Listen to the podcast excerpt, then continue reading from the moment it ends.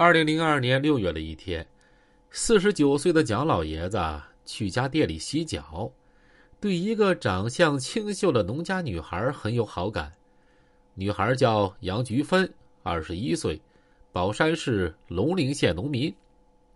四十九岁的蒋老爷子看上杨菊芬之后，就一连洗了好几天脚，并在一个星期之后，给生活贫困的杨菊芬租了一套房子，还给了她一张存有一万元的银行卡。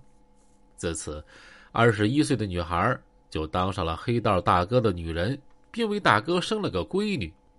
也是从这个时候开始，蒋老爷子开始从之前的零星贩毒转为大宗贩毒，而杨菊芬呢，也由一个农家女孩变成了大宗贩毒的主犯。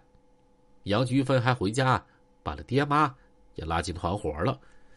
短短五年时间，他们的贩毒活动甚至能影响昆明毒品的市场行情。这个蒋老爷子很有钱啊。名下有十多辆豪车，但是他不怎么开，平常没事都只坐几块钱的摩的，为人特别低调，路边摊儿、高档餐厅他都吃。如果你和他坐在一块吃路边摊儿，可能都看不出他是个黑老大，但是，一旦遇到什么事儿啊，他就粉墨登场了。这样的人丢进人堆儿里，就像一滴水丢进海洋，所以。他贩毒这么多年没失过手。对道上的兄弟，蒋老爷子很热情大方，搁外边吃喝玩乐都由他买单，所以有一帮混社会的小兄弟愿意跟他混。这帮兄弟平常都理着光头，穿着花衣花裤，蒋老爷子对此很反感，有事儿就用他们，用完就给钱，没事儿就让他们滚蛋。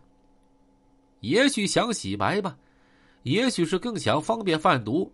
到了零八年，蒋老爷子与人合伙开了一家物流公司。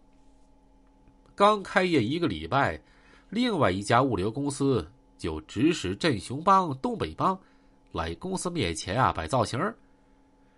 这个摆造型就是拉人去撞声势，靠人多吓唬对方。摆造型的人多是低端黑社会分子。每次出场费啊，在一百左右，如果动手了，两百左右；如果受伤，赔付这个医药费。那家物流公司在砸蒋老爷子厂子之前，已经砸过许多家同行了，但是蒋老爷子不吃这一套啊。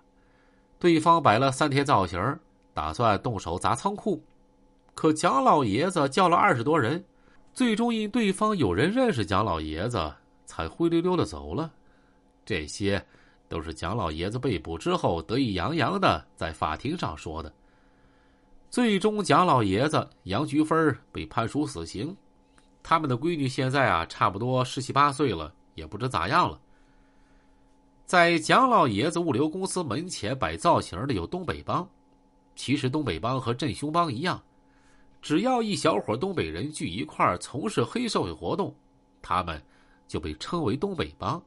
所以，打掉这个东北帮，又会有下一个东北帮。比如，二零零八年，有一个从东北到昆明谋生的柳长福，他原本啊是搞旅行社的，专门在昆明机场做旅游宣传、接待散客，但是，他却伙同东北几个老乡，把昆明机场当成他的地盘只要有同行来机场拉散客，就得向他们交保护费或者合伙费。否则，就采用暴力等手段阻止、排挤其他同行。在一年时间，他们向同行强收了十一万八千块钱的保护费。同行都知道机场是东北帮的。二零零九年，东北帮帮主柳长福被捕，获刑十二年。如果没减刑的话，那么应该快出来了。此时，红星帮经过几年发展，已经具有相当规模。有跟镇雄帮、东北帮叫板的实力。